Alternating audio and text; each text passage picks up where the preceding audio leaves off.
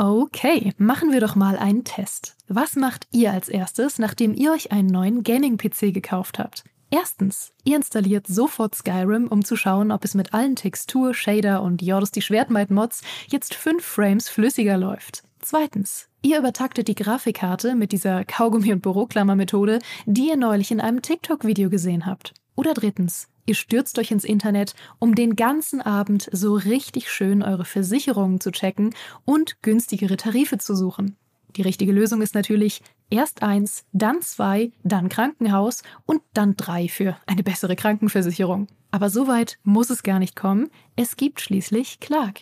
Mit der Clark-App behaltet ihr den Überblick über all eure Versicherungen und könnt euch jederzeit günstigere Tarife empfehlen lassen aus tausenden Versicherungen, die Clark für euch vergleicht. Damit Clark Verträge für euch kündigen und abschließen kann, erteilt ihr der App ein sogenanntes Maklermandat. Eure Verträge gehen dann von euren alten Maklerinnen oder Maklern an Clark über. Das ist in der Versicherungsbranche so üblich. Diese Vollmacht könnt ihr danach aber auch jederzeit kostenfrei widerrufen. Ihr behaltet also die volle Kontrolle. Wenn ihr jetzt eure Versicherung hochleveln wollt, dann holt euch die kostenlose Clark-App, fügt zwei eurer bereits bestehenden Versicherungen hinzu und bekommt mit dem Code Gaming24 sogar noch einen 30 Euro Shopping-Gutschein für eure Lieblingsshops wie Amazon, Mediamarkt und Co. obendrauf. Ach ja, und lasst das bitte mit dem Kaugummi und der Büroklammer. Wer soll denn sonst in Zukunft den Podcast hören?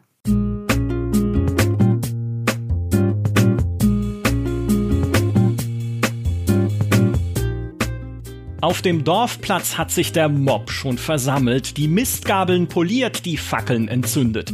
Diese Blasphemie, so raunt es aus der Menge, diese Blasphemie wollen wir hier nicht hören, sonst garantieren wir für nichts. Ganz vorne zupft der Bürgermeister nervös an seiner goldenen Kette, als eine Gestalt im violetten Umhang die brüchige Holzbühne betritt, auf der Brust das Emblem der Wahrheitssager, eine eckige Blase, die zwei Striche umrahmt wie Gesichtszüge, zwei Augen. Es ist der Prophet des Untergangs. Als er seine Arme zum Himmel erhebt, erstickt das Murmeln der Dorfbewohner und sie lauschen den blasphemischen Worten Anno 1800 braucht keine fünfte Season mehr. Was nun? Aufstand, Rebellion oder gar Zustimmung, gar Freude, das besprechen wir heute mit dem Propheten des Untergangs höchstpersönlich. Ihr kennt ihn als Strategiespielexperten von Twitch. Willkommen zurück, Daniel Blum, besser bekannt als Writing Bull. Hallihallo, und das ist sehr, sehr freundlich, diese düstere, diese düstere Anmoderation. Ich glaube, ab jetzt haben mich alle Anno-Spieler und Spielerinnen schon auf dem Kika weil ich den, den, den kommenden Content vermiese. Aber ja. also ein, eine Hoffnung an, an alle, die gerade zuhören, wahrscheinlich bin ich nicht allmächtig. Ich bin nur ein Prophet. Also meine Vermutung ist, es gibt tatsächlich kein Season 5 Pass. Aber ich vermute trotzdem, es gibt noch neuen Content für Anno 1800. Mhm, sehr schöner Teaser und ich habe versucht, einfach mit dem Einstieg die Situation einzufangen, wie ich sie mir in deinem Chat vorstelle, als du neulich auf Twitch dieses Thema schon mal angeschnitten hast. Grauenhaft. Aber wir ja, haben ja noch eine weitere Teilnehmerin in unserer Runde, denn wie könnten wir über dieses Thema sprechen, ohne die Königin des Schönbauens, die uns live zugeschaltet ist von ihrer Schweineinsel in Anno 1800. Hallo Geraldine. Hallo, ich habe schon den Kartoffelschnaps vor mir und den Aufstand angezettelt. nee, in, in Wahrheit ist es Kräutertee und ich habe eine sehr gemäßigte Meinung. Okay, ich bin gespannt. Ich will, ich muss euch zu Kontroversen anstacheln. Die kontroverseste Ansicht habe ohnehin ich, denn ich kenne keinen einzigen DLC von Anno 1800. Und um damit gleich in die raus. Vollen zu gehen. Ja, ich bin total raus, aber ich bin hier ja auch nur der Moderator. Ich habe Anno 1800 zuletzt gespielt in der Vanilla-Version, also als es noch nicht einen DLC gab. Ihr habt mir so viel voraus auch in Hinsicht von Anno 1800, vielleicht auch ansonsten im Leben. Nichtsdestotrotz finde ich das Thema äh, super spannend. Ein kleiner Disclaimer, weil ich ich traue der Welt einfach nicht mehr. Wir nehmen diesen Podcast schon auch wieder ein bisschen äh, paar Wochen vorher auf, äh, bevor er erscheint. Ne? Weil wir sind jetzt im Urlaub, Geraldine und ich. Das heißt, wir haben ein bisschen was vorbereitet. Und wie bei GTA 6 auch da im Podcast, ich weiß genau, jetzt wird irgendwie Season 5 angekündigt von Anno oder so. Die machen irgendwas. Das heißt, äh, wahrscheinlich veraltet das hier wieder alles, aber jetzt denkt euch nix. Auch da wieder, die Diskussion wird trotzdem spannend. Und noch ein zweiter Disclaimer. Wenn es bei Geraldine im Hintergrund bohrt, ne, weil ihren irgendwie sind Fritz Nachbarn jetzt zu Geraldine gezogen, dann also wenn es da bohrt, wenn Geraldine redet, dann stellt euch einfach Bauarbeiten in Anno 1800 vor, dann trägt es halt so ein bisschen so zur Atmosphäre dieses Podcasts bei. Das könnte bei mir übrigens tatsächlich auch passieren, denn direkt neben mir wird ein Haus abgerissen, ein riesiges. aber, der Wahnsinn. Und, aber ich habe zumindest dem Musiklehrer, der bei mir im Haus ist, gesagt, dass ich ab sofort bitte anderthalb Stunden lang keine Gitarren- oder Saxophonklänge mehr habe. Sehr gut, sehr gut. Das mit dem Haus abreißen könnte auch ich sein, die ständig Häuser abreißt in Anno 1800, ich um auch. sich schöner woanders hinzubauen. Mensch, wäre das schön im Real Life, wenn man diese Funktion hätte, dass man einfach vorher einstellen kann, wie viel Baukosten man erstattet bekommt, wenn man irgendwas umplatziert, oder? Ja. Wenn das überhaupt ginge. Ne? Das denke ich mir immer in City Skylines, wenn ich komplette Autobahnsysteme abreiße und neu baue, denke ich mir, ja, was haben die denn für Probleme im echten Leben? Ne? Ich meine, es ist doch easy, wenn da mehr Verkehr ist, dann baue ich halt die Autobahn ganz woanders hin. Ah, okay. ist wohl doch nicht so leicht. Daniel, ähm, was verleitet dich denn zur Aussage, dass Anno 1800 keine fünfte Season mehr braucht. Ja, du hast gleich ein, ganzen, ein ganzes Bündel von, von äh, Dingen. Also zuerst mal, wenn du damals Anno 1800 in der Vanilla-Version gespielt hast, dann hast du ein ganz anderes Spiel gespielt als das jetzt, weil mittlerweile Anno 1900 ein Komplexitätsmonster ist. Da sind durch elf DLCs mittlerweile und ein, einer kommt auch noch raus und da reden wir nur über die inhaltlichen, über die Content-DLCs und nicht über die kosmetischen DLCs, die so Schönbauoptionen noch mit, mit ins Spiel reinbrachten. Uh. Ja, genau. ähm, dadurch ist das Spiel so monstermäßig komplex geworden, dass mehrere Probleme gleichzeitig auftreten. Also, um uns mal kurz runterzurattern, nur in Stichworten. Ein Problem ist, ich nehme es zumindest als Problem wahr, es gibt eine so große Komplexität mittlerweile, dass man die gar nicht alle nutzt. Also manche Spieler oder Spielerinnen nutzen das eine Feature, das andere nicht, bei anderen ist es umgekehrt. Dann gibt es teilweise viele verschiedene Lösungswege, um ein und dieselben wirtschaftlichen oder Transportprobleme zu beheben, was viele Leute cool finden, was aber auch Nachteile hat hat. Und es gibt sogar das Problem, dass manche Features sich widersprechen. Also dass zum Beispiel ein das Add-on Speicherstadt, das irgendwann rausgekommen ist, erlaubt hat, dass man seine Güter von einer der Inseln per Tauschhandel auch immer ergänzen kann mit den Sachen, die einem fehlen, wenn das Grund, die Grundidee des Spiels eigentlich ist Selbstversorgung und dass man dafür sorgt, dass man irgendwo auf seinen Inseln alles produziert und dann mit ähm, Transportschiffen so ein Netz aufbaut und das miteinander verbindet. Das sind die, die, die wichtigsten Probleme. Kommen noch andere dazu. Ein Problem ist von, also ich rate mal einfach Stichworte runter, du kannst überlegen, wie du das dann aufteilst. Wir schneiden das dann so, dass es so klingt, als würden wir zwischendurch auch was sagen. ja, genau. Ein Problem, das, das auch da ist, um noch einen vierten Punkt zu nennen, das ist der, dass ähm, das Militär, der Militärpart immer noch einer ist, der so angeklatscht an Spiel wirkt und dass das letzte ja. on da wiederum so in die Karbe reingeht, neue Features reinliefert, die die Kurzzeitspieler überfordert und die Langzeitspieler eh nicht nutzen werden. Das heißt, es, das heißt, es gibt eine Fülle von eine Fülle von Problemen, die teilweise allerdings Luxusprobe sind, äh, Geraldine, weil wir dadurch als Sandbox-Spieler auch einfach gigantisch viele Möglichkeiten bekommen haben, mittlerweile uns auszutoben, ne? Ja, es sind auf jeden Fall Luxusprobleme. Ich stimme dir zu, gerade was das Militär angeht. Äh, du weißt ja, ich bin kein großer Fan von militären Aufbauspielen. Gerade neulich wieder eine wütende Kolumne drüber geschrieben. äh, jetzt hat zum Glück Game Update 15, also das kostenlose Game Update, was mit dem letzten DLC Reich der Lüfte dazugekommen ist, hat zumindest eine Sache gefixt, die von Anfang an nicht so hätte sein sollen, nämlich dass wenn man in einer Allianz mit einer ähm, KI ist und die einen Krieg mit einem anderen KI-Gegner anfängt, dass man nicht mehr automatisch in den Krieg hineingezogen wird. Was furchtbar war, weil dadurch hattest du nur Nachteile, in einer Allianz zu sein, weil du ständig Handelsrechte verloren hast mit jemandem. Und ich habe von Anfang an nicht verstanden, warum es keinen Ablehnen-Button dafür gab. Den gibt es jetzt immerhin. Aber äh, Spaß macht der Krieg immer noch nicht. Trotzdem stimme ich dir zu, dass das Luxusprobleme sind, weil ich zum Beispiel nutze manche DLCs gar nicht oder einfach nur für die Ornamente. Zum Beispiel Speicherstadt, ähm, stimme ich dir total zu, dass das mit dem Handel, wenn man schon im Endgame ist und dann Speicherstadt dazu aktiviert irgendwann, es eigentlich überhaupt keinen Sinn mehr ergibt. Man hat ohnehin alle Waren, die man haben will. Man kann höchstens sagen, ja, dann werde ich halt ein bisschen was Überschüssiges los, aber da kriegt man ja auch nur Geld für, was im Endgame keine Rolle mehr spielt. Das heißt, ich habe die Speicherstadt eigentlich nur aus ästhetischen Gründen gebaut und um mehr Kulturpunkte zu bekommen. Und, und die sieht ja auch großartig aus. Mhm. Die sieht toll aus, ja. Also, äh, weil du es gerade gesagt hast, Daniel, ist es denn problematisch, mehrere Lösungswege zu haben? Weil grundsätzlich ist es ja erstmal ein Vorteil, wenn man sagen kann, hey, also ich stehe hier vor einer bestimmten Herausforderung, weiß nicht, ich habe zu wenig Bier beispielsweise ne, in meiner Stadt oder die Leute lechzen irgendwie nach Gütern, die ich ihnen jetzt so nicht geben kann wenn du dann halt mehrere Möglichkeiten hast zu sagen, naja, entweder produziere ich es selbst oder ich gehe dann halt in den Handel und versuche es mir irgendwie dann via Speicherstadt oder anderweitig zu ertauschen und irgendwie zu importieren. Ist, siehst du darin ein, ein, tatsächlich ein, ein Problem im Endlosspiel? Das hängt vom Balancing ab. Also bei Anno 1800 ist es ein Problem meiner Meinung nach, bei den meisten anderen Strategiespielen nicht, weil du da äh, Mängelverwaltung betreibst und immer so eine knifflige Situation hast und du bist froh, einmal verschiedene Lösungswege ausprobieren zu können, weil du froh bist, überhaupt irgendeine zu bekommen, irgendeine eine mhm. Lösung zu bekommen für dein, für dein Problem, auf das du gerade gestoßen bist.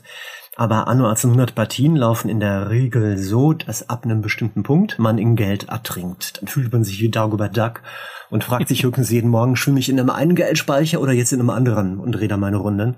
Also irgendwann macht Geld kein Problem mehr und man hat sich irgendwann auch mit den Nachbarn arrangiert. Und der Punkt kommt im Spiel mittlerweile relativ früh. Deshalb, weil es mittlerweile so viel Content gibt durch diese vielen, vielen, ich würde eher sagen sogar Add-ons als DLCs, weil die DLCs wirklich sehr ausladend sind. Deshalb gibt es so viel Content, dass du den Großteil des, des, des Contents dann erlebst, wenn du diesen Punkt bereits absolviert hast. Das mhm. heißt, es gibt eine ganz kurze Early Game Phase und danach gibt es eine riesenlange Late Game Phase. Und in dieser Late Game Phase ist es ähm, deshalb nicht klug, finde ich, so viele verschiedene Lösungswege anzubieten, weil das vollkommen beliebig dann ist. Du hast, es wird sogar noch das Gefühl verstärkt, dass du keine Nöte hast und keine Sorgen. Es ist einfach nur ein Sandbox-Spiel, bei dem du sehr schön spielen kannst. Ich genieße das. Ich genieße das total wunderschöne Städte aufzubauen und viele Möglichkeiten auszuprobieren. Aber mhm. es ist vom Charakter her nicht mehr das, was es zu Beginn war, nämlich ein Spiel, was einen wirklich fordert. Es fordert einen nur noch darüber, dass man ein Problem hat, den Überblick zu behalten. Aber das Problem taucht nicht daraus, dass du große Hindernisse zu überwinden hättest. Geraldine, wie ging's dir bei der Schweineinsel? Ist, ist es so? Also fühlst du es auch so? Ich fühle es zum Teil so. Es, es wird dadurch bestärkt tatsächlich, dass ja viele DLCs erst dadurch aktiviert werden können, wenn du schon bei einer gewissen Bevölkerungsstufe bist, also in der Regel im Endgame. Ähm, viele DLCs sind speziell fürs Endgame gemacht, zum Beispiel ja fast die komplette Season 3, also Dächer der Stadt und Reisezeit sind eigentlich fürs Endgame oder zumindest für, für hohe Bevölkerungsschichten gedacht. Und dadurch hat man eigentlich nie die Erfahrung, ich beginne Anno mit allen DLCs und sie sind direkt alle aktiviert, sondern man hat ohnehin erstmal die Zeit oder muss sich auch die Zeit nehmen, zu einem Punkt zu kommen, wo man quasi unendlich viel Geld hat. Ich finde den Dagobert Duck-Vergleich auch sehr schön. Eine meiner liebsten lustigen Taschenbuchausgaben war die Geschichte, in der Dagobert Duck eine Party feiern wollte für den Tag, an dem sein Vermögen ins Unzählbare gewachsen ist. Und diesen Tag erreicht man in Anno 1800 relativ schnell, wenn man irgendwann die Produktionsketten mal verstanden hat. Und dann geht es halt wirklich nur noch so ums Bauen. Und das muss nichts Schlechtes sein, weil das ist mein liebster Teil. Also ich persönlich finde es auch schön. Ich spiele immer noch mit meinem ersten Spielstand. Ich finde es schön, dass ich mittlerweile meine Handelsrouten irgendwie cool geregelt habe, dass ich mittlerweile unglaublich im Geld schwimme, ähm, dass ich mittlerweile genau die Bevölkerungsanzahlen habe, die ich haben möchte und eigentlich nur noch so ein bisschen schön friedlich vor mich hinbauen kann, so Sandbox-mäßig. Aber ja, es ist ein anderes Spiel. Es ist ein komplett anderes Spiel, wenn du alle DLCs aktiviert hast, als wenn du einfach nur Vanilla spielst. Mhm. Das war ja auch ein bisschen so mein Verständnis von Season 3, gerade mit Reisezeit und Dächer der Stadt, ne? also mit den Touristen, die man anlocken kann und mit den Hochhäusern, die da noch dazukommen. Ich habe Heiko Klinge noch nie so sehr schwitzen sehen, wie damals, als diese DLCs erschienen sind, weil ihr Ziel einfach nur war, dir halt Dinge fürs Endgame, also für deine wirklich schon ausgebauten Inseln und Welten zu geben, bei denen du noch mal richtig tüfteln musst, nicht was Geld angeht, aber unter anderem dein Stadtlayout halt noch mal ändern und abreißen musst. Ne? Also wenn du die Hochhäuser halt platzieren willst, insbesondere in Dächer der Stadt, plus natürlich noch die Bedürfnisse, die dann dazu kommen und all die Waren, die die Hochhausbewohner verlangen, dann musst du erstmal komplett deine Viertel umbauen, wie es ja, glaube ich, vielleicht in der echten Welt auch war, als Hochhäuser gebaut wurden. Ich mag sowas gar nicht, ne? muss ich auch dazu sagen. Ich will doch nicht meine liebevoll aufgebauten Inseln immer wieder umbauen müssen. Ich weiß nicht, wie geht's, wie geht's euch da? Baut ihr gerne Städte? Also gerade wenn es jetzt eine laufende Endlospartie ist, ne? wenn ich von Anfang an weiß, okay, am Ende kommt noch Dächer der Stadt und dann plane ich halt schon mal so im Hinterkopf noch eine Fläche ein für Hochhäuser. Damit kann ich mich anfreunden, so als generell Mensch, der gerne plant und so Dinge gerne lange im Voraus schon vor sich sieht. Aber wenn es wirklich ist, okay, es kommt ein DLC und integriert sich in meine schon bestehende Endlos-Spielpartie, Daniel, macht es dir dann Spaß, das nochmal teilweise zu planieren und neu zu planen, was du da gebaut hast? Eher nicht. Aber das kommt auch darauf mhm. an, was ich zu planieren gezwungen werde. Also wenn es um ähm, darum geht, einfach nur die, die Wirtschaftsgebäude nochmal umzusetzen. Das ist okay. Das war auch deshalb okay, weil ich grundsätzlich Spiele mit bei Spielstart aktivierter Option, dass an die Baukosten komplett erstattet werden, wenn man ein Gebäude umsetzt. Da gibt's drei Optionen, entweder komplett 50 Prozent oder gar nicht. Und ich genehmige mir das einfach, dass ich immer alles gratis umbauen kann. Was ich aber ganz nervig finde, ich, weil ich auch eher zur Schönbauer-Fraktion gehöre, so wie äh, Geraldine halt, wenn ich dann mühsam gebaute, liebevoll designte und zusammengepuzzelte Parkanlagen zum Beispiel, wie die dann plötzlich da nicht mehr gehen. Oder wenn ich Alleen gepflanzt habe. Wenn ich ein, Industrie, ein Industriegebiet irgendwann mal angelegt habe und mit, mit Mauern, mit Ziegelstein und Backsteinmauern umgrenzt habe und noch ein paar industrielle Ornamente, ein paar Wassertürme oder Dreckhaufen. Mein Lieblingsornament bei Anno 1800 ist der sogenannte Dreckhaufen. Der ist zweimal zwei Felder groß, sieht so aus, ja, sieht so aus, wie er klingt und hat spieltechnisch ohne Scheiß die Funktion, dass er deine Insel attraktiver macht und dass da ja Touristen hinkommen. Wenn ich solche liebevoll platzierten Dreck kaufe und danach wieder umpuzzeln muss, weil irgendein neues Feature reinkommt, dann finde ich das ganz schön dreckig. ich liebe dieses Konzept, dass einfach Dreckhaufen und industrielle Ornamente, die darauf ausgelegt sind, hässlich auszusehen, weil industriell heißt einfach nur Müllhalden oder irgendwie ein dreckiges Fass oder halt ein Dreckhaufen, dass die tatsächlich nicht anders gezählt werden als eine elaborierte Parkanlage mit Schwanenbooten. Das finde ich fantastisch, dass das einfach gezielt wird als, ja, ist ein Dekoobjekt, ist schön. Ja, in, danach gehend lebe ich hier in einem sehr attraktiven Teil von Bayern. Das verändert jetzt meine komplette Weltsicht. Ich fühle mich jetzt besser dadurch zumindest, dass ihr das erzählt habt.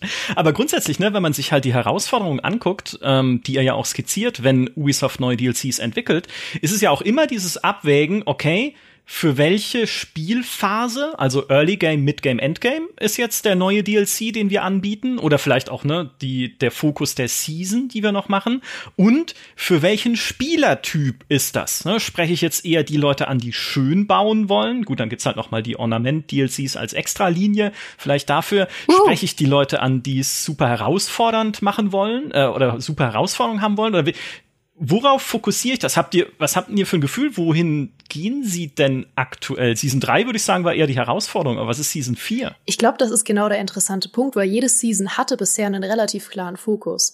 Also Season 1 war ja mit gesunkene Schätze, wo dann die Rieseninsel dazu kam. Also man hatte einfach mehr Bauplatz in der alten Welt. Ähm, und dann gab es noch die Passage, was quasi noch mal ein komplett anderes Spiel war, also mehr oder weniger so Survival-Anno für die Leute, die irgendwie noch mal eine neue Herausforderung gesucht haben. Und das war ja komplett optional. Gut, und über Botaniker reden wir nicht, das war ein Quatsch-DLC. Und das sag ich als Schönbauer. Season 1 hatte halt diesen Fokus, okay, wir bieten euch mehr Bauplatz und wir bieten euch eine neue Herausforderung, falls ihr nichts mehr zu tun habt, gerade im Standardspiel. Season 2 hat dann Sachen optimiert mit reiche Ernte, wodurch du deine Landwirtschaft optimieren konntest und Paläste der Macht, wodurch du nochmal ähm, sehr, sehr viel machen konntest mit Items und Einflussbereichen und äh, so Micromanagement. Und Land der Löwen war eben das große neue Gebiet, wo man dann noch mal komplett was Neues erschließen konnte mit äh, sämtlichen neuen Produktionsketten, mit einer neuen Bevölkerungsstufe und mit einem komplett neuen Setting.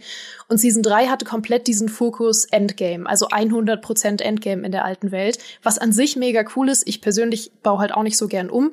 Aber das ist wirklich 50-50. Ich glaube, die Hälfte der Anno-Spieler liebt es umzubauen. Für die ist das das größte Vergnügen. Und die anderen sagen halt so, äh, es stresst mich eher. Ich würde gern von Anfang an so planen, wie die Stadt dann auch wird. Und Anno bietet leider fast keine Möglichkeiten, von Anfang an wirklich die Stadt so zu planen, wie man sie planen möchte. Zum Beispiel, weil es keinen freien Blaupausenmodus gibt, wo von Anfang an alle Objekte freigeschaltet sind, die man später auch benutzen kann. Aber ich schweife ab. Jedenfalls hatte Season 3 komplett diesen Fokus Endgame in der alten Welt wodurch sie auch meine liebste Season ist, weil eben ganz klar war, was man da bekommt. Und Season 4, jetzt die aktuelle Season, konzentriert sich ja darauf zu sagen, okay, die neue Welt war so ein bisschen, wurde von uns ein bisschen stiefmütterlich behandelt und wird, glaube ich, auch von vielen Spielern nicht so gern gemocht. Es ist für viele immer so ein bisschen anstrengend zu sagen, ach Gott, ja, die neue Welt muss ich auch noch machen, weil ich brauche ja auch Baumwolle. Und so richtig Bock hat man darauf selten. Und deswegen haben sie gesagt, hey, wir verbessern die neue Welt, wir gucken, was können wir da noch bieten. Ähm, Keim der Hoffnung hat ja zum Beispiel mit der Hacienda einfach die Produktivität erhöht, sodass man leichter in der neuen Welt bauen kann. Jetzt reicht der Lüfte. Gut, das ist nochmal ein eigenes Thema. Und Aufstieg der neuen Welt bringt dann eben zum Beispiel noch mehr Inseln in der neuen Welt. Aber man merkt, dass Season 4 jetzt schon ein bisschen den Fokus verliert und eine Season 5 hätte es richtig schwer, noch einen Fokus zu finden, weil im Grunde ist jetzt alles abgedeckt. Ich sag mal, die Season 4 ist sehr sinnvoll, aber sie gibt mir kein Herzklopfen. Anno Season 4 ist so ein bisschen wie wenn man Socken zu Weihnachten bekommt. Man denkt so, ja, kann ich gebrauchen, aber so richtig geil ist es auch nicht. Was ist das für ein großartiger Vergleich? Und das ist ja, ich meine, äh, Daniel, findest du dich in dem Sockenvergleich wieder? Das ist ja grandios. Jein, also im Großen und Ganzen erstmal ein äh, Riesenkompliment. Es waren tolle Beschreibungen der vier Seasons und ihrer Charaktere. Da stimme ich absolut zu. Hast du super skizziert, finde ich. Bei einer Sache bin ich tick ich persönlich ein bisschen anders. Die neue Welt ist immer schon meine Lieblingsregion gewesen, aus atmosphärischen Ui. Gründen, wegen der Dschungel-Urwaldriesen, weil ich ja gerne in Ego-Perspektive durchlaufe, weil ich die Wasserfälle ah. genieße, weil mhm. ich es so toll finde, durch Papageienschwärme durchzugehen und bisweilen Entsätze aufzuschreien, weil mitten beim Urwaldspaziergang ein Krokodil vor mir auftaucht. Das sind die spitzen Schreie, die ich dann ausstoße, teilweise auch live, sind Sachen, die wirklich zutiefst erschreckend sind und schon mehrere Kinder in der Nachbarwohnung für immer und ewig traumatisiert haben. Also das ist meine persönliche Lieblingsregion einfach. Aber ähm, eins kann man sicher sagen, hast du ja auch toll beschrieben, Season 1, Season 2, die waren super wichtig, hatten mega Content, in Klammern, ich rede auch nicht über Botaniker, ähm, Season 3 war mehr so eine optionale Geschichte, Endgame-Content, den wahrscheinlich kaum jemand komplett nutzt. Oder vielleicht gibt's ja Leute, die sich zum Ziel gesetzt haben, jedes einzelne Save gegen jede Partie komplett durchzubauen und jedes einzelne Feature nutzen zu müssen und jedes Mal aufs Neue umzu umzubauen halt. Ein Stichwort noch, das du gerade gegeben hast, der fehlende Bluescreen-Modus, beziehungsweise dass er so komisch, so eingeschränkt umgesetzt ist, das finde ich keineswegs eine Kleinigkeit, dass sie das nicht gemacht haben. Das finde ich sauschade. Also die Möglichkeit gibt es halt, mal kurz nochmal erklärt, dass man halt im Spiel Bauobjekte, die man noch nicht bauen kann, weil einem zum Beispiel die, Bau, äh, die Baumaterialien fehlen, dass man die halt mit einem Bluescreen-Modus mit so einer blauen Skizze aufs Spiel, auf die Karte draufsetzt und dann klickt man später nochmal drauf, wenn man die Baumaterialien hat oder wenn man das Gebäude bauen will und dann ist es da. Und aus rätselhaften Gründen haben die Entwickler halt entschieden, dass die immer nur diejenigen anzeigen, diejenigen dieser, dieser Objekte, die man im Augenblick auch wirklich bauen könnte und nicht die, die erst mit der nächsten und übernächsten Bevölkerungsstufe freigeschaltet werden. Und das sorgt vor allem mit all dem Late-Game-Content, die wir mittlerweile haben durch die neuen Season Passes dazu, dass du gezwungen bist, selbst wenn du ein Anno-Veteran bist, irgendwann eine Stätte wieder umzubauen, weil es unmöglich ist, also zumindest für, für, für halbwegs sterbliche Anno-Spieler, auch für die, die Veteranen, äh, kaum vorstellbar ist, dass man alle die genauen Bauskizzen im Kopf hat, dass man bei jedem einzelnen Gebäude, was irgendwann im Late-Game kommt, weiß, ja, das ist zweimal drei Felder und das ist viermal fünf und das muss in der Straße rein und das nicht und das hat einen Radius XY, der ist genau, ich sehe es auf einen Blick so groß und da platziere ich drumherum. Das haben ja die, die wenigsten im Kopf. Und dadurch nötigt dich das Spiel irgendwann später nochmal alles umzusetzen, weil du halt nicht alles planen kannst und das grenzt an Schikane. Ja, ich stimme dir voll und ganz zu, dass das mitnichten eine Kleinigkeit ist. Das hat mich so aufgeregt, dass ich vor kurzem Ubisoft angeschrieben habe und gefragt habe, warum sie diesen freien Blaupausenmodus nicht machen und ob das irgendwann mal geplant ist. Und ich habe eine Antwort bekommen und ich habe eine Kolumne dazu geschrieben. Ich kann aber auch hier mal verlesen, was ihre Antwort war. Sie hatten mir nämlich geschrieben, der Hauptgrund dafür, dass es nicht möglich ist, den Blaupausenmodus zu nutzen, um noch nicht freigeschaltete Gebäude vorzubauen oder zu planen, war, dass man sich auf die bestehenden und neuesten Gebäude konzentrieren sollte, da man in Anno 1800 normalerweise einer bestimmten Route folgt, um neue Gebäude und Produktionsketten freizuschalten. Auf diese Weise weiß man immer, was als nächstes ansteht und worauf man sich konzentrieren muss. Aha. Man könnte auch sagen, es hat eine Art Leitfunktion. Und das kann ich nachvollziehen, allerdings nur beim ersten Spieldurchlauf. Ich sehe das genauso, dass man komplett überwältigt wäre, wenn man diesen freien Blaupausenmodus hätte, weil man einfach nicht wüsste, wie sich das Spiel entwickelt. Man könnte es nicht genau abschätzen. Man würde keinen Spaß mehr daran haben, zu sagen, ich plane jetzt direkt irgendwie jedes äh, Hochhaus und die Weltausstellung vor. Weil das ist viel zu weit in der Ferne. Man kann das nicht vorplanen, wenn man es noch nicht einmal durchgespielt hat. Ich würde aber sehen, dass man das irgendwann mal als Belohnung bekommt, wenn man zum Beispiel die Kampagne einmal durch hat. Dass das ein optionaler Modus ist, den man aktivieren kann, wenn man die Kampagne einmal durchgespielt hat. Oder wenn man einmal alle Bevölkerungsstufen im, im Sandbox-Modus freigeschaltet hat, dass man dann dauerhaft für alle Spielstände diesen Modus haben kann. Das würde ich mir halt wünschen, weil durch die vielen DLCs und durch die vielen neuen auch äh, Monumentalprojekte alleine ist es so anstrengend zu sagen, ich plane mal wirklich eine perfekte Stadt vor, wie ich sie gern hätte. Und das ist total Geschmackssache, weil viele mögen es auch, dass man dadurch sehr organisch baut, weil so ist ja Stadtplanung, dass man einfach ähm, man spielt ja in Anno 1800 mehr oder weniger auch ein paar hundert Jahre Entwicklung. Dadurch ist man ja auch irgendwann nicht mehr wirklich im 19. Jahrhundert unterwegs mit den äh, Hochhäusern und jetzt auch mit den Luftschiffen und so weiter. Das heißt, es kann schön sein zu sagen, ich baue organisch und ähm, man sieht auch meiner Stadt an, dass sie organisch entstanden ist und dass ich Sachen umgebaut habe.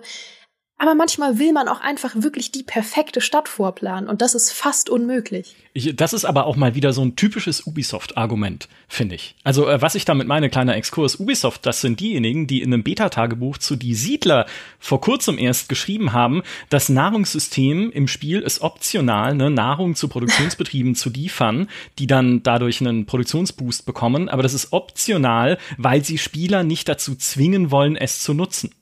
Freunde, das ist genau das ist Game Design. Ja, also es, es gibt tausend andere Features in Spielen, die ich gezwungen bin zu nutzen. Das ganze Anno sind ein Haufen von Features, die ich nutzen muss, damit meine Leute halt Bedürfnisse befriedigt bekommen. Aber dann kann doch das Argument nicht gelten, dieses Feature ist optional, damit ihr nicht gezwungen seid, es zu benutzen. Ja, dann designt es doch so, dass es Spaß macht, es zu benutzen. Also, okay, gut. Also, ein kleiner Exkurs, Entschuldigung, da habe ich mich ein bisschen mhm. reingesteigert. Ähm, ich würde gerne einen Punkt aufgreifen, den Daniel vorhin gesagt hat. Du hast nämlich gesagt, die Safe Games maxen. Ne? Also du nimmst quasi eine alte Endlosspielpartie, wenn du einen neuen DLC äh, runtergeladen hast oder gekauft hast um dann noch mal die Neuerungen da auch einzubauen, die jetzt dazugekommen sind. Also jetzt zum Beispiel Bereich der Lüfte. Hey, da kann ich doch meine alte Partie noch mal laden und mal gucken, wo ich was mit den Luftschiffen noch optimieren kann oder ob ich da an diesem neuen Lebensqualitätssystem irgendwie äh, noch weiter schrauben kann, um noch mehr Geld zu verdienen, das ich nicht brauche. Aber das ist noch wieder ein anderes Thema. Bist du jemand, Daniel, der äh, tatsächlich, wenn sowas Neues rauskommt, eine alte Partie wieder lädt, um die Neuerungen auszuprobieren? Oder bist du jemand, der von vorne anfängt und eine neue Partie startet mit einem neuen DLC? Grundsätzlich immer alte Partien nutzen. Das hängt aber mit meiner besonderen Rolle auch zusammen. Ich bin der Streamer und ich habe eine, ich habe immer eine durchgehende Partie. Also ich streame immer einmal die Woche samstags immer Anno und rund um die DLCs ein bisschen öfter. Dann halt auch mal rund um den Release alle zwei oder drei Tage. Und ähm, wir hatten eine erste Partie, die lief ein Dreivierteljahre, nicht ganz so lange wie die von Geraldine, die ja auf die eine einzige Partie von heute bis an ihr Lebensende vermutlich spielt. Also noch 70, mhm. 80 Jahre lang, solange PCs funktionieren. Und ich selber habe dann wenigstens nach ein Dreivierteljahren die erste Partie beendet, die, die ich öffentlich gestreamt habe. Ich hatte auch keine längere Parallel, die ich privat gezockt hätte. Die habe ich einfach auch nur deshalb beendet, weil ich das Gefühl hatte, nee ich habe mich irgendwie verbaut. Ich habe jedes Mal, wenn DLC rauskam, kam ich in die Situation, die, die, die, du, die du in etwa gerade auch beschrieben hast. Ich musste das irgendwie zeigen. Ne? Es kam Content, meine Leute wollten ihn sehen. Ich musste irgendwie eingebaut werden in die bestehende Partie. Und da wirkte das wie ein Flickenteppich. Hier war es rangeklatscht und da.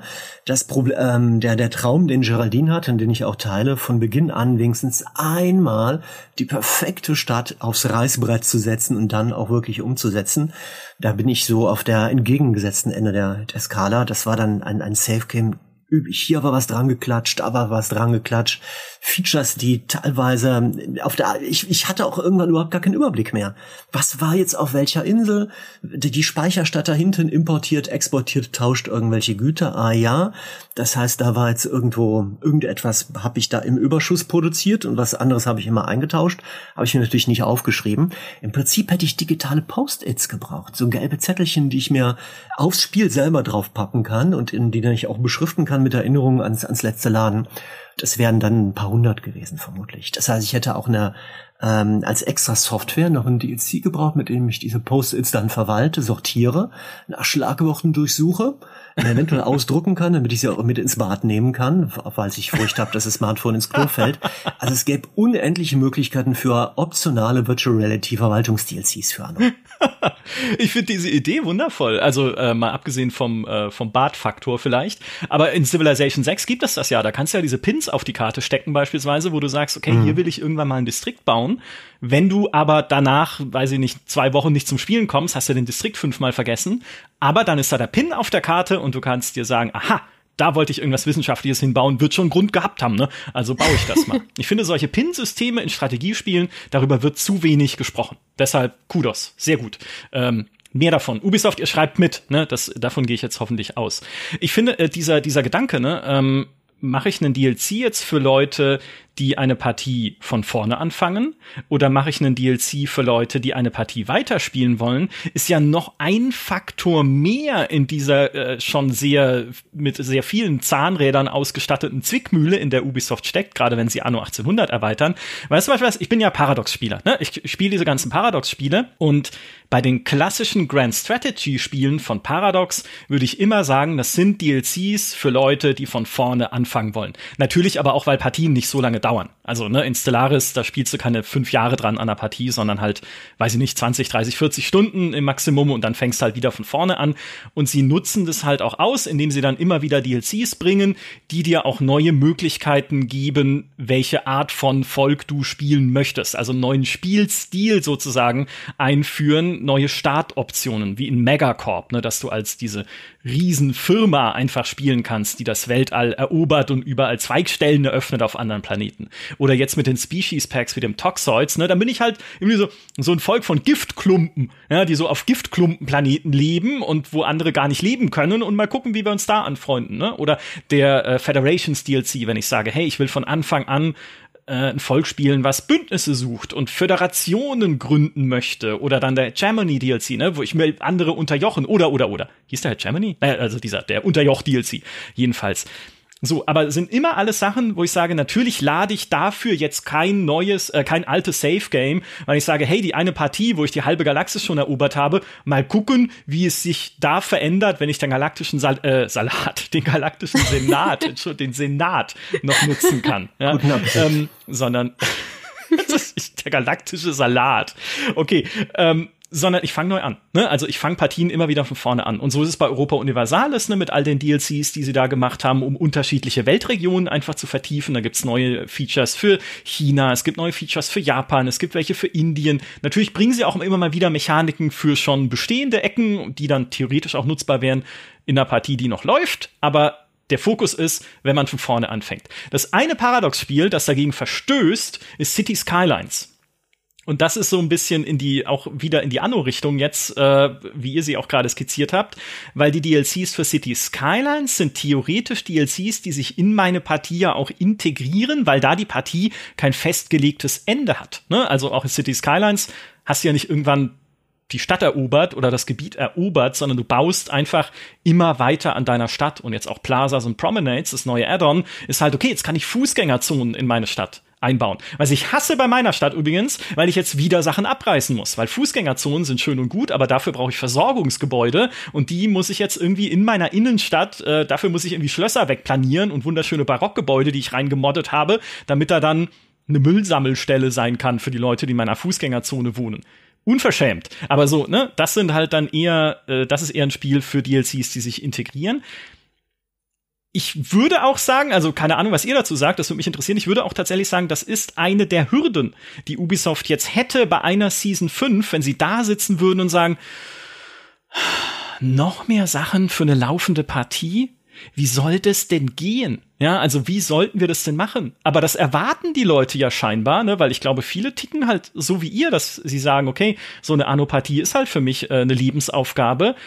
Ich glaube, wenn man jetzt sagen würde, okay, Season 5 ist was, wo ihr jetzt mal ganz gesponnen, ich weiß nicht, ob das im, im Spielkontext Sinn ergibt, aber wo wir eine neue Fraktion sozusagen einbauen, die sich von Anfang an anders spielt als das, was ihr jetzt habt. Weil, weil die alle abstinent sind zum Beispiel. Ne? Müsst ihr nie wieder Bier oder Schnaps machen oder ich weiß es nicht. Also auf jeden Fall eine, einen komplett neuen äh, Spielstil einzubauen. Glaubt ihr, das würde gehen? Das würden die Leute annehmen oder verstößt das zu sehr gegen diese Spielkonvention von Anno, dass man halt lange weiterspielen kann? Oder unendlich ja weiterspielen kann. Deswegen heißt es ja Endlosspiel.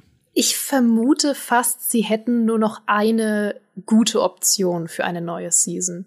Ich glaube, dass die einzige Option, auf die die Leute noch Lust hätten, die die Leute kaufen und spielen würden, nochmal eine neue Karte wäre. Und ein Wunsch, der ja sehr, sehr häufig geäußert wird und auch zu Recht geäußert wird, ist nochmal ein asiatisches Setting, also ein komplett asiatisches Season, die eben wie bei Land der Löwen eine neue Karte mit einer neuen Bevölkerung und komplett neuen Produktionsketten dazu bringt. Und ich glaube, dass das schon funktionieren würde, aber es wäre schon auch ganz schöner Overkill. also, hui, das wäre schon was. Das ist die Frage, ob sie sich das aufheben für ein späteres Anno. Und ich glaube, dazu kommen wir ja auch noch, wie das nächste Anno aussehen könnte.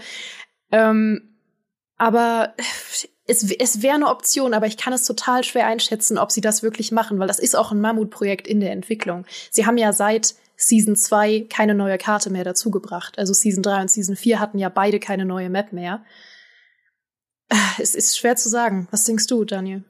Ich glaube nicht, dass es eine neue Karte gibt. Also ich hatte, ich mache öfter Streams auch, wo Entwickler mal äh, bei mir sind und wo die mit mit meinen Leuten und mit mir Talks machen. Und hatte auch vor wenigen Tagen noch einen mit dem Community Developer, mit dem Oliver Weiß, der war bei mir auf Twitch zu Gast. Und haben wir ganz viele Dinge besprochen, zum Beispiel angedeutet, das neue Anno, was könnte man mitnehmen aus dem alten Anno, ein bisschen vorgefühlt. Und ähm, da hat sich auch unter anderem noch einmal bestätigt, dass es ähm, die Entwickler hatten ja schon im, während des Season 2 Pass eindeutig gesagt, das ist der letzte Season Pass, der eine neue Region bringt. Ähm, da, da kommt keine weitere dazu, das machen wir nicht. Das hatten die im Season 3 Pass nicht, das hatten die im Vierer nicht und dass die jetzt das nach zwei Jahren umtauschen, umkippen und dann plötzlich noch eine Region reinbringen, kann ich mir beim besten Willen nicht vorstellen. Also meine Prognose wäre, dass sie zum Jahreswechsel ähm, ob jetzt Ende diesen oder Ende Anfang, äh, also Ende diesen Jahres oder Anfang des nächsten, zum einen das neue Anno ankündigen, was ja sicher schon in der Entwicklung ist, weil ähm, Spielestudios ja grundsätzlich an bei solchen Spielereien mit, mit verschiedenen Teams parallel arbeiten, parallel arbeiten mit einem Team, das das nächste Projekt schon ähm, in der Entwicklung hat, auch sehr frühzeitig schon und wo dann allmählich immer mehr Mitarbeiter und Mitarbeiterinnen dazukommen. Und zum Zweiten ein Team, das halt das laufende Spiel macht und dann häufig sogar noch ein drittes Spiel, also das Spiel macht, das demnächst rauskommt und häufig noch ein drittes Spiel, das ein drittes Team, das zuständig ist für das Spiel davor in der Reihe, wo nur noch, in Anführungszeichen, nur noch DLCs, Season Passes und anderes produziert wird. Also meine, mein Tipp wäre, zum Jahreswechsel wird das neue Anno angekündigt und es gibt zum und es gibt nochmal Content für Anno 1800, aber nicht im Rahmen der Season Passes, wie wir das jetzt kennen, sondern mit Fokus auf die Szenarien, über die wir noch gar nicht gesprochen haben. Die werden im Augenblick massiv gepusht, gepusht von, von den Anno-Entwicklern. Ähm, da gibt's bislang drei, die heißen Eden am Ende, der silberne Käfig und Kampf der Kuriere. Das erste Szenario kam gratis raus, als gratis Content-Update zu Beginn 2022. Und die beiden anderen waren jeweils Teil der Season, der DLCs vom Season Pass 4 jetzt. Silberner Käfig und dann jetzt ähm, im September herausgekommen Kampf der Kuriere. Das sind jeweils eigenständige Kartenszenarien auf extra Karten, wo die bestehenden Spielfeatures ein bisschen verändert werden. Sehr schön inszeniert, sehr spannend inszeniert, wo ein bisschen Drucksituationen auch aufgebaut werden. Und diese Szenarien pushen die massiv. Und die pushen die beispielsweise dadurch, dass sie jetzt ein neues Belohnungssystem eingeführt haben. Äh, Spieler bekommen dafür, dass sie solche Herausforderungen abschließen bei Szenarien, also Bonusziele dort erreichen oder Silber, Bronze, Goldmedaillen dort bekommen, In-Game-Belohnungen, die sie dann nutzen können für ihre normalen Partien, besondere Dinge, die man da bauen kann. Skins zum Beispiel oder andere Geschichten. Und dieses Belohnungssystem ist vornehm, also zu, zum Großteil gekoppelt daran, dass man diese Szenarien beendet. Die diskutieren im Augenblick öffentlich auch mit den Fans darüber, ob zusätzlich, weil sich viele darüber beschwert haben, dass die Belohnungen nur für die Szenarien kommen, ob man eventuell auch noch für bestimmte Leistungen, die man im normalen Spiel schafft, dafür auch solche Belohnungen bekommen kann. Aber der Fokus, das haben die gesagt, und dabei bleiben die auch, sind ganz klar die Szenarien, da, dafür bekommt man Belohnung. Und das interpretiere, interpretiere ich so, dass also auch vom Marketing her, von der ganzen, Entwicklung, da ein klarer Fokus drauf liegt und dass das ein Keim sein könnte fürs neue Jahr und für ein abschließendes, letztes, langes Paket, vielleicht ein, ob man es jetzt Season 5 Pass nennt oder anders, ein Paket, das dann im letzten Jahr abschließend zur Anno 1800 noch dazukommt, wo im, in erster Linie halt solche Szenarien ausgeliefert werden. Ah, das halte ich für sehr realistisch. Was das was für eine clevere Lösung das einfach wäre. Erstens die Anno-Kuh noch weiter melken zu können. genau wie du sagst, dann kannst du nämlich doch noch mal so ein Päckchen schnüren am Ende und auch noch mal die DLCs ein bisschen befeuern zu können, indem man sagt, ja, jetzt gibt's hier dieses neue Szenario für Dächer der Stadt. Also wenn ihr Dächer der Stadt noch nicht habt, weil ihr bisher keinen Bock hattet auf Wolkenkratzer, um dieses neue Szenario spielen zu können und diese coole Belohnung, wie auch immer die dann aussieht, freischalten zu können. Da braucht er dann den DLC, aber dafür kriegt er halt jetzt auch noch mehr äh, Inhalt ja durch das Szenario. Das, also, ich, da bin ich sehr bei dir. Das halte ich für, ähm, für sehr realistisch und es umgeht auch genau das, was Geraldine gerade gesagt hat und ein Problem, das Paradox auch kennt bei seinen äh, DLCs oder bei den DLCs, die sie für ihre Spiele machen, nämlich für wen, auch da wieder, für wen mache ich jetzt einen DLC, wenn ich weiß, die Spieler haben ja vielleicht gar nicht alle vorherigen DLCs. Ne? Also wie verzahne ich meinen neuen DLC mit vorherigen DLCs, wenn ich nicht davon ausgehen kann, dass alle Leute, die ihn kaufen, auch die vorherigen DLCs haben? Also in Reich der Lüfte ist es jetzt ja auch so, dass du für dieses Lebensqualitätssystem, äh, klar, äh, du brauchst Post, die mit den neuen Zeppelin äh, transportiert wird und so, das ist jetzt steckt alles drin, aber man kann auch die Lebensqualität erhöhen mit Lebensmitteln oder Waren, die man den Leuten halt einfach liefert. Ein Teil dieser Waren aber wiederum braucht vorherige DLCs. Und auch für die Zeppeline, ne, wenn du die mit ähm, arktischem Gas befüllen möchtest, statt mit äh, Helium, genau, Helium, glaube ich, ist neu eingeführt jetzt äh, in der neuen Welt, aber du kannst auch arktisches Gas benutzen. Arktisches Gas hast du aber nur,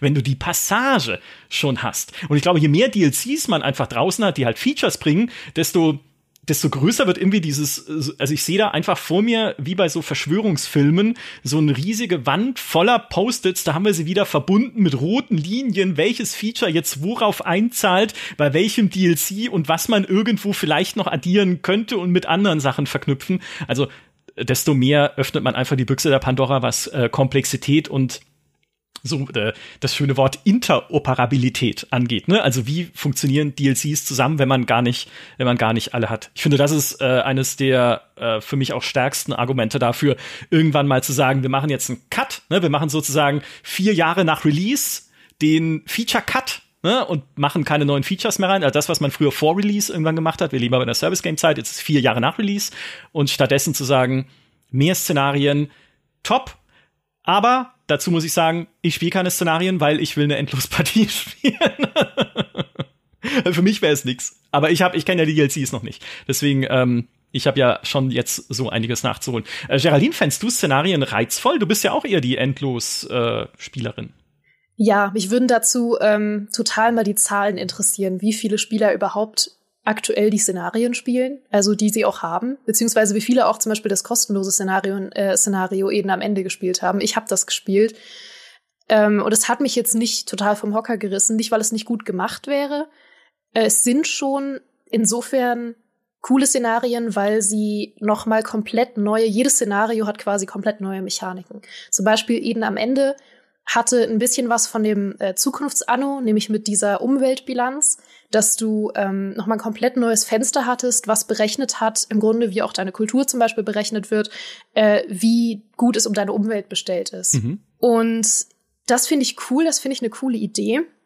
Aber ich bin einfach großer Endlosspieler und ich glaube, dass viele auch große Endlosspieler sind. Ich glaube nicht, dass niemand diese Szenarien spielt. Ich glaube, die sind schon beliebt in ihrer Crowd. Aber mich würde wirklich mal interessieren, wie viel Prozent der Leute, die die Szenarien besitzen, sie wirklich aktiv spielen oder auch durchgespielt haben. Was man vermutlich nie erfahren wird, leider. Ähm, wenn es über Steam laufen würde, könnte man immerhin gucken, wie viele Leute die Achievements gekriegt haben. Aber äh, so bleibt das ein Mysterium. Ich sehe auch, dass sie diese Szenarien pushen. Ich sehe auch, dass sie wahrscheinlich noch weitere bringen. Ähm, ich persönlich, mich wird das jetzt nicht mit wahnsinnig viel Vorfreude erfüllen, aber es ist auch ein Luxusproblem. Genau wie man halt sagen kann, es sind mir zu viele DLCs. Also es hat ja tatsächlich nie jemand gesagt, dass du alle DLCs für Anno besitzen sollst. Das ist ja tatsächlich auch nichts, was von Ubisoft gepusht wird, auch wenn die untereinander verzahnt sind. Ähm, sie sind immer fair verzahnt. Es ist ja eher so, dass du teilweise mehr Content bekommst, wenn du einen anderen DLC besitzt, der mit dem DLC, den du dann kaufst oder der Season ähm, irgendwie gut funktioniert. Aber du bekommst ja nicht Content gestrichen in dem Sinne. Zum Beispiel ist es nicht so, dass du die Luftschiffe nicht benutzen könntest jetzt in Reich der Lüfte, wenn du die Passage nicht hast, sondern du hast dann halt nur Helium zur Verfügung, was andere Eigenschaften hat. Und du hast immer die Option, nur einzelne DLCs zu kaufen. Und ich glaube auch nicht, dass es sich blöd anfühlt, nur einzelne DLCs zu kaufen. Deswegen bin ich immer ein bisschen vorsichtig zu sagen, oh, das sind viel zu viele DLCs. Äh, ich habe auch alle und viele haben alle, aber man muss nicht alle haben. Man kann absolut sich seine Spielerfahrung zusammenschrauben. Und ich glaube, dass das sogar vielleicht ein ganz guter Tipp für Leute wäre, die überwältigt sind von Anno. Und deswegen, ich weiß nicht, ich glaube auch nicht, dass sie noch, boah, das ist jetzt wieder so ein Satz, da wirst du mich dann im nächsten Podcast äh, wieder drauf festnageln, dass ich das gesagt habe, in einem Jahr, wenn Season 5 rauskommt. Aber ich Klar. sage es hm. hier, ich glaube nicht, dass noch eine fünfte Season kommt. hm. Können wir als O-Ton einspielen. Mhm, mhm. Schlecht gealterte Sätze, äh, Kapitel, äh, vielleicht, ne? Wer weiß es nicht. Machen wir mal so einen Supercut, einfach nur schlecht gealterte Podcast-Sätze. oh Gott, da habe ich auch ein paar. Ja, äh, Overlord hieß übrigens der Stellaris DLC, um einen schlecht gealterten Satz von mir gleich mal zu korrigieren, nicht Hegemony, wie ich gerade äh, gesagt habe. Ich finde übrigens diese Umweltwurst, ne, das wusste ich gar nicht, äh, diese diese Umweltfunktion aus dem einen Szenario, das wäre doch so ein Ding, für das ich eine neue Partie eventuell sogar starten würde. Klar, wenn da jetzt noch mehr Features dranhängen, ne, wenn es nur irgendwie eine Anzeige ist, die dir sagt, oh oh oh, äh, Umweltverschmutzung, lass es mal lieber. Das wäre natürlich ein bisschen langweilig, aber wenn sie halt dann noch ein paar Auswirkungen davon einbauen, dass die Bevölkerung unglücklich wird, wenn das ganze Haus voller Ruß ist oder sowas, ne, dann wäre das ja auch eine zusätzliche mechanische Ebene, wo ich sagen würde, hey, dafür würde ich auch mein Endlosspiel mal äh, sausen lassen und sagen, vielleicht fange ich ein neues an, weil das ja dann grundlegenderer Eingriff wäre in die Spielmechanik. Also insofern, wenn sowas dann, ne, also theoretisch, ich könnte mir immer noch vorstellen, dass man sowas ausrollt dann auf eine ganze Partie. Ähm, um mal kurz auf die Szenarien zurückzukommen, auf das, was Geraldine gerade meinte. Du hast ja gesagt, man bekommt, du bist total neugierig, ich auch, wir hätten gerne das Datenfeedback, über das Ubisoft tatsächlich auch verfügt. Wie viele Leute zocken wirklich unsere Szenarien? Das liegt uns nicht vor, aber ein bisschen können wir uns reinfuchsen, weil es gibt ja immerhin zwei Sachen, die wir mitbekommen haben. Das eine ist, es gab zwei sehr schwierige Szenarien mit Eden am Ende, mit der silberne Käfig und der neueste, das neueste jetzt, Kampf der Kuriere, ist vom Schwierigkeitsgrad deutlich eins drunter. Und das interpretiere, interpretiere ich nicht als ein Beweis, aber als Indiz dafür, dass die beiden ersten nicht so gut liefen und dass die jetzt mal versuchen, dadurch das mehr an die breite Masse der Anno-Spieler ranzubringen. Auch im Zusammenhang mit der zweiten Sache, dass wir die, die Einschätzung teilen, dass die vom Marketing her sehr gepusht werden, diese Szenarien halt. Und das könnte auch ein Indiz oder sollte ein Indiz dafür sein, dass die weniger gespielt werden, die Szenarien, als sich die Anno-Entwickler oder der Anno-Publisher vorstellt. Und dass es auch nicht ganz passt zu dem Aufwand, den man beim, beim Marketing dazu betreibt. Insofern vermute ich auch, die Szenarien sind nicht so beliebt, die finden das schade, die sehen da Potenzial und wollen auch deshalb vielleicht, weil sie sich denken, na, werden da so frühzeitig den Marketingplan aufgesetzt, dass im Jahr 20, das, das Jahr 2023 das Jahr der Anno-Szenarien werden sollte. Jetzt scheint das nicht so richtig umgesetzt zu werden. Auf jeden Fall spannend. Die letzte Viertelstunde dieses Podcasts allerdings sei etwas gewidmet, was du gerade unvorsichtigerweise eingeflochten hattest, Daniel, in, deine, in deinen Ausblick auf die Zukunft, nämlich ein neues Anno. Oh mein Gott, okay, pass auf, was soll für dich ein neues Anno sein? Wir ich glaube, wir haben diese Frage schon mehrfach im Podcast besprochen, aber noch nie mit dir. Das würde mich brennend interessieren, was du dir wünschen würdest. Ähm, zwei Dinge. Zum einen würde ich es mir wünschen, die bleiben bei der Erfolgsformeln, auf die sie jetzt bei Anno 1800 zurückgekehrt sind. Nach den letzten beiden Annos davor, das waren ja mehr so Sci-Fi, so Science-Fiction-Annos. Die hatten, und ein historisches Anno sollte es wieder sein. Eins in der Vergangenheit, weil das eher das ist, was die Spieler und Spielerinnen auch erwarten von Anno, als ein Sci-Fi-Anno. Was ich persönlich schade finde, weil ich finde Science Fiction cool, aber ich glaube, da fängt man die Leute eher mit ein. Eine andere Sache finde ich ganz essentiell. Die haben bei Anno 1800, ähm, das ist komplett vom Spielgefühl her anders als das Anno 2207, äh, das vorher rausgekommen ist. Das war, das war nur so auf dem, das war nur auf den ersten Blick eine offene Welt. Aber auf den zweiten Blick, wenn man es länger gespielt hatte, war es eher so eine schlauchartige Erfahrung ähm, so, so ein Level, durch das man hindurchging und wo rechts und links Leitplanken standen, die man, über die man auch nicht drüber klettern konnte und man schlitterte dann wie auf Schienen dadurch. Und das hat sich auch nicht mit dem Anno-Gefühl gedeckt und da sind ja viel, haben ja viele Anno-Spieler drüber ähm, sich drüber beschwert. Also ich glaube und hoffe, dass sie bei dieser doppelten Erfolgsformel bleiben, historisch, es ist in der Vergangenheit und es ist eines, das einem wirklich eine, eine offene Spielwelt liefert. Und wenn man dann, die, die Entschuldigung, ich muss, ich muss kichern, weil es liegt so auf der Hand, die Frage, die wir uns alle jetzt stellen, also es liegt ja in der Luft, es ist ein Elefant steht im Raum und wir starren alle auf ihn. Und die Frage ist, ah, damit meine ich übrigens nicht im Hintergrund zu hören, irgendwelche Polizei, die uns jetzt hier abholt oder andere Geschichten oder die einen Elefanten einfangen möchte, sondern der Elefant, der im Raum steht, ist der, welche Spielwelt ist das denn? Welches Jahr? Wie heißt Anno? Anno, an, Anno immer mit der Quersumme 9, also die vier Ziffern der Jahreszahl müssten immer eine 9 ergeben, was könnte es sein? Und ich habe da die letzten Male immer und immer wieder mit immer und immer wieder mit meiner Community drüber geredet und die beiden Haupthoffnungen, die immer und immer wieder von denen kommen, sind entweder ein Anno 000 mhm. 9, also mhm. eines, das in der Römerzeit spielt, und das eine Möglichkeit gibt, kurz nach der Zeitenwende auch noch aufzu, ein großes Reich, aber auch noch aufbrechen zu können, mit flotten Erkundungen zu machen, unbekannte, scheinbar unbekannte Gestade zu entdecken und, und doch zu, ähm, zu siedeln. Und die zweite Idee, die die hatten, Mittelalter. Frühes Mittelalter und Wikinger. Mhm. Viele Leute seufzen zwar jetzt auf und sagen, nee, Gott, um Gottes Willen nicht schon wieder diese Wikinger. Wir fühlen uns verfolgt von denen. Die gibt's schon bei allen möglichen ähm, Netflix und Amazon und äh, anderen Streaming-Diensten, die werden wir schon im, im Fernsehen und in, in Streaming-Diensten um die Ohren gehauen. Jetzt auch noch in Spielen. Die gibt es ja auch haufenweise in Spielen.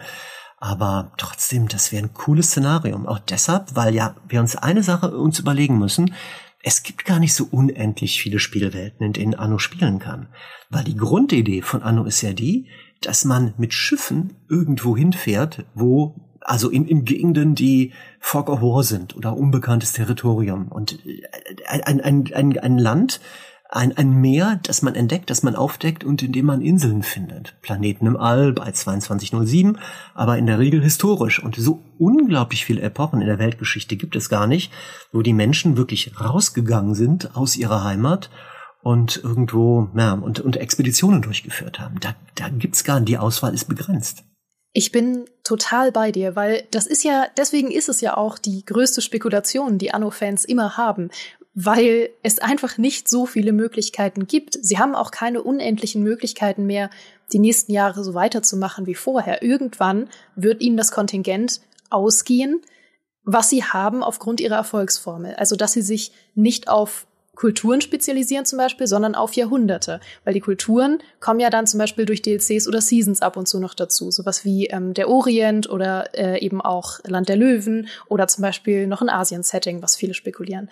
Das sind ja, das ist ja DLC-Content. Das heißt, sie spezialisieren sich ja auf die Jahrhunderte in erstmal einem zumindest europäisch angehauchten Setting in der Regel.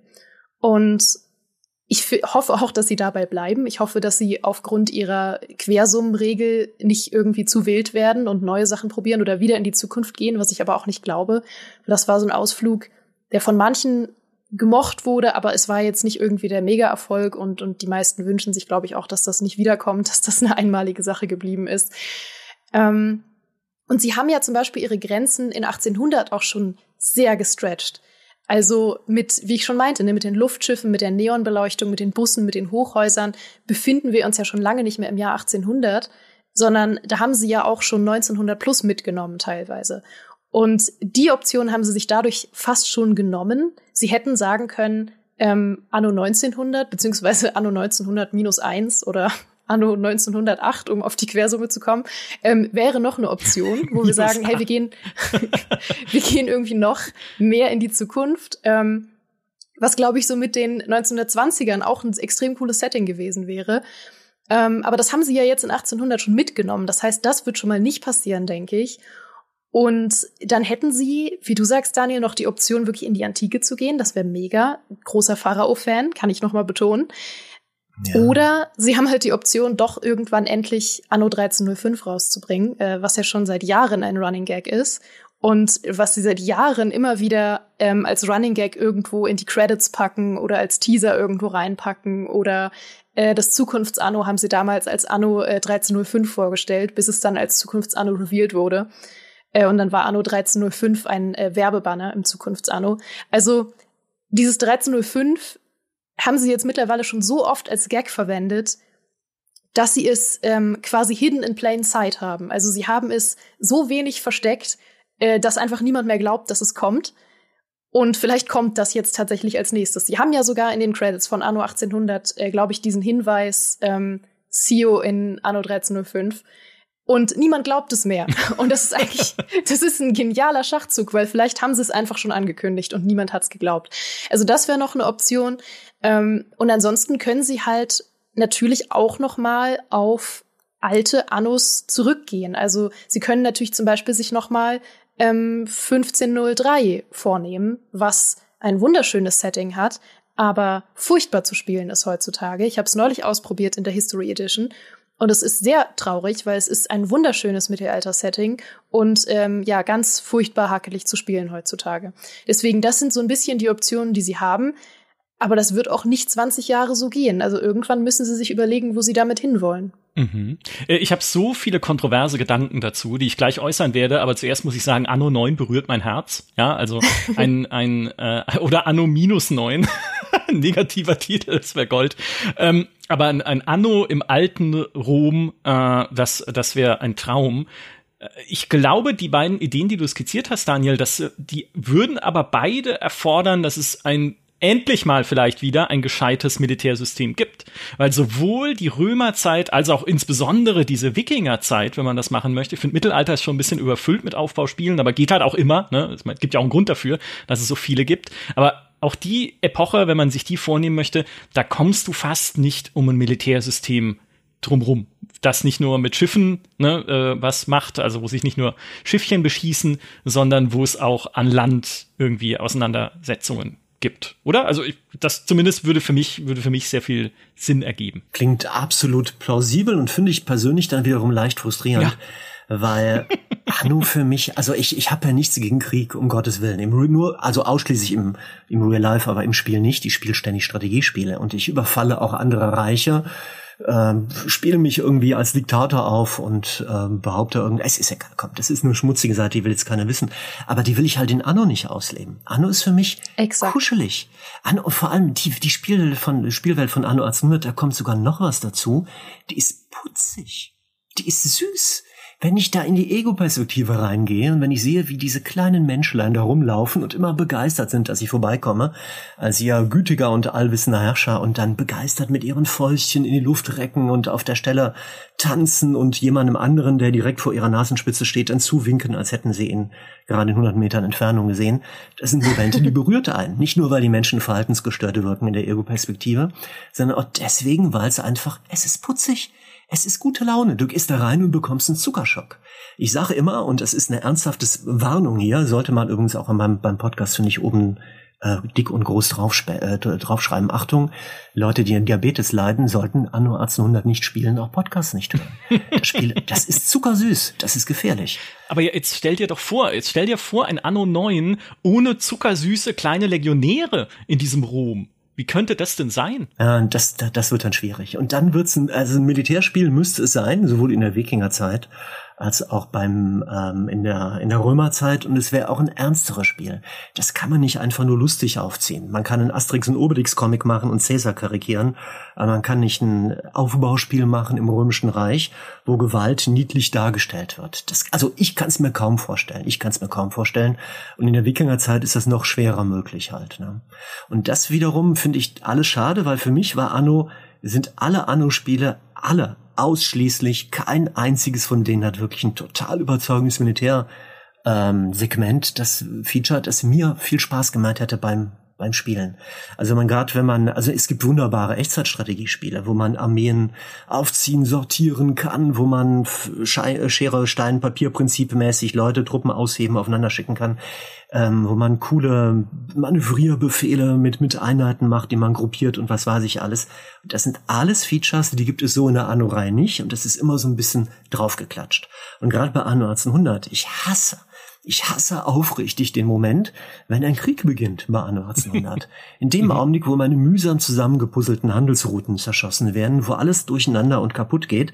Ich spiele mittlerweile komplett mit deaktivierten KI-Konkurrenten, weil ich einfach keinen Bock darauf habe, dieses Spiel, das ich als ein wirtschaftliches Puzzlespiel unter Aufbau, tralala, Paradies, zuckersüß, ich winke der Zuspiel betrachte, dass mir das von Militär von einem halbgar umgesetzten Militärkonzept irgendwie kaputt gemacht wird.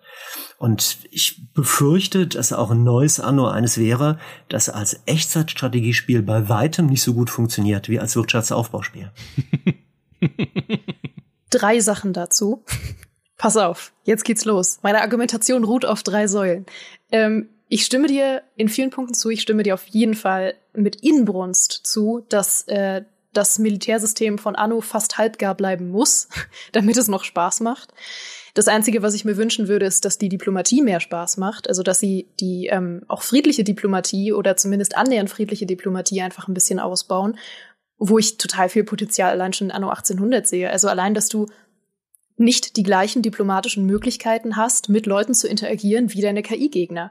KI-Gegner können dir zum Beispiel mit Krieg drohen und äh, Geld fordern. Das kann ich nicht warum auch immer. Das wäre was, was ich zum Beispiel auch gern machen könnte und was ja auch eine kampflose Möglichkeit wäre, Diplomatie zu führen und dann gewisse Chancen zu haben, je nachdem, welche Beziehungen man pflegt und so. Also ich würde hoffen, dass sie die Diplomatie ausbauen, aber dass der Krieg bitte einfach halbgar bleibt. Ähm, man braucht ja auch was, worüber man sich aufregen kann. Wenn ich nichts mehr hätte, worüber ich mich aufregen könnte, dann wäre auch schade. Nee, aber vor allem hast du recht, dass es einfach Spiele gibt, die dafür gedacht sind. Ich meine, Age of Empires oder manche Siedler ähm, haben eben den Fokus auf Echtzeitkämpfen und diesen Fokus soll Anno bitte auf gar keinen Fall bekommen, weil dann ist es ja nicht mehr Anno. So, in diesem Punkt stimme ich dir zu. Ich glaube, dass es mh, hm, theoretisch schon möglich wäre, auch die Antike in ein bisschen lustig und süß darzustellen, weil ähm, Impressions Games hat das ganz gut gemacht in der Vergangenheit mit Pharao. Pharao ist verdammt niedlich und lustig. Aber ja, dieser Gewaltgrad äh, könnte schwierig werden. Wenn wirklich ein großer Militärfokus ist, könnte es wieder schwierig werden, ähm, da irgendwie den richtigen Ton zu treffen. Und zu guter Letzt, dritter Punkt, möchte ich ein Gegenargument bringen dazu, dass Anno in der Ego-Perspektive so wahnsinnig niedlich sei. Anno in der Ego-Perspektive hat nämlich teilweise andere Dialogzeilen, als wenn du so auf Leute klickst ähm, aus der normalen Ansicht. Wenn du dann nämlich Dialoge mit Leuten führst, ähm, haben die teilweise Sachen, die du noch nie im Spiel gehört hast. Und es gibt einen NPC, wenn ich auf den zulaufe, es ist so ein, äh, meistens so ein Typ mit Zylinder, aber mehrere haben diese Dialogzeile, und ihn anklicke, dann sagt er in so einem extrem verstörenden Tonfall, möchten Sie mit mir die Promenade entlang gehen? Und das ist das Beunruhigendste, was ich je gehört habe und überhaupt nicht niedlich. okay. Ah, das ist nett, ja, das klingt schön. Möchten Sie mit mir die Promenade entlang gehen? Okay, ähm, beunruhigend. Äh, beunruhigen werden euch auch die zwei äh, Szenarien, die ich noch in die Waagschale werfen würde. Nicht, weil ich sie unbedingt selber möchte, obwohl doch das eine schon, doch, wie machen wir was vor? Das eine will ich unbedingt, aber es ist unrealistisch. Das ist nämlich Anno Space. Ach. Also keine Ahnung, Anno 9000 dann in dem Fall. Und zwar so, wie es im Prinzip so wie Dyson Sphere Project oder wie Planetary Annihilation, falls es noch jemand kennt. Das ist mir jetzt gerade erst im Podcast-Kontext neu begegnet. Ihr werdet die Folge, in der es passiert, aber erst noch hören. Deswegen keine Spoiler. Planetary Annihilation damals war ein Echtzeitstrategiespiel, in dem man so auf mehreren Planeten gekämpft hat. Es war schon eine Open World, also ohne Ladebildschirme dazwischen und du konntest von einem zum anderen fliegen. Ne? Und Dyson Sphere Project ist ja das Spiel, in dem man so Factorio-ähnliche Produktionsanlagen auf Planeten baut, auch in so einer 3D-Ansicht, wo man mit der Kamera um den Planeten auch rumrotieren kann. Hey Freunde, und da ein Anno, stellt euch vor, so ein Sonnensystem, mit mehreren Planeten, die natürlich unterschiedliche Eigenschaften haben. Da gibt's halt eher den Vulkanplaneten, da gibt's mehr Metalle und dann gibt's den schönen blühenden Planeten, der ist besser für Landwirtschaft, da gibt's den Eisplaneten, da kannst du Eisgeschichten machen und so. Also das ersetzt quasi dann dieses Inselsystem von Anno durch einfach eine Weltraumkolonisierung, wo du dann auch die Waren verschiffen kannst, so mit Raumschiffen zwischen den einzelnen Planeten. Das ist mein, ne, ich als Science-Fiction-Fan würde sagen, wäre natürlich übersichtsmäßig wahrscheinlich der super Horror einfach und wahrscheinlich auch für die äh, äh, existierende Anno-Zielgruppe nicht unbedingt attraktiv, aber like I care, ne? Ich meine, das ist ja mein, äh, mein Traum. Das ist das eine, Anno Space. Das andere, und vielleicht ist das sogar in gewisser Weise realistisch. Das andere wäre Anno in China. Weil wir haben ja vorhin schon über ein Asien-Setting gesprochen und wir wissen, der chinesische Markt ist für Aufbauspiele nicht zu unterschätzen. Ne? Unter anderem siehe Stronghold Warlords und sowas wenn man zum Beispiel das Jahr 1305 nimmt ne, und so das 14. Jahrhundert in China umsetzen würde in einem Anno, könnte man da genauso wieder die Inselbesiedlung machen. Hast du halt noch ein bisschen andere Kulturen drumherum. Keine Ahnung, schippert man mal rüber nach Japan, schippert man mal nach Indien, ne, und äh, um sich dann die dortigen Waren abzugreifen. Und dann kannst du halt noch diese Dynamik einbauen mit äh, dem, dem chinesischen Kaiserthron. Ne? Also dann musst du vielleicht auch mal wieder äh, Aufträge erledigen für den Kaiser und dann ist die Loyalität wichtig des Kaisers oder du kannst dich vielleicht auch gegen ihn auflehnen, um Kaiser anstelle des Kaisers zu werden. Also stelle ich mir sogar spielmechanisch betrachtet gar nicht so uninteressant vor. Oder sie machen mit einem China-Setting das, was alle machen, nämlich in China in der Zeit der drei Reiche, die ja so im äh, dritten Jahrhundert war. Also sagen wir mal, Anno 225 Gut, das werden sie nicht machen wegen 2205, aber ne, so in die, um den Dreh rum, das könnte auch gehen, weil da dann noch diese ein bisschen mythischen Elemente ja mit reinkommen aus dieser Zeit der drei Reiche mit den Helden, die dann vielleicht sogar auf der Karte halt eigene Siedlungen haben, die Helden dieser Zeit und so Lubu, der dir dann Aufträge gibt, was du tun kannst und was du für ihn anbauen sollst. Vorstellbar. Ne? Ich sage nicht, dass sie es unbedingt machen müssten oder so, aber würde ich jetzt nicht ganz unrealistisch finden. Die Sci-Fi-Idee fände ich persönlich cool, aber ich kann mir nicht vorstellen, dass sie das aus, aus Marketing- ja. und, und Wirtschaftsgesichtspunkten umsetzen, weil halt vorher das Anno, was vor Anno 1800 da war, war halt ein Sci-Fi-Anno und das ist, ist gescheitert. Und dass sie jetzt unmittelbar danach als übernächsten Titel dann wieder ein Sci-Fi-Spiel bringen, das wäre schon sehr trotzig.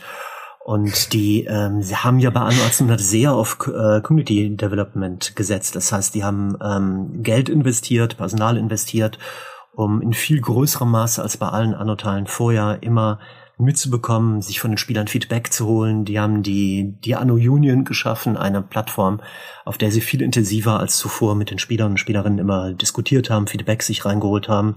Und die wissen ganz genau, was denen die ganze Zeit da an Vorschlägen rein, reinkommen. Und die wären ja verrückt, wenn die jetzt plötzlich äh, sagen würden, nö, wir ignorieren all die Ideen, die häufigst genannten und häufigst gewünschten der Spieler und machen stattdessen irgendwas, was wir uns ausgedacht haben. Das halte ich für extrem unwahrscheinlich. Die China-Sache dagegen, das ist etwas, was auch oft genannt wird. Das kann ich mir lebhaft vorstellen. Und auch die Möglichkeiten, die du beschrieben hast mit äh, Heldengestalten zum Beispiel.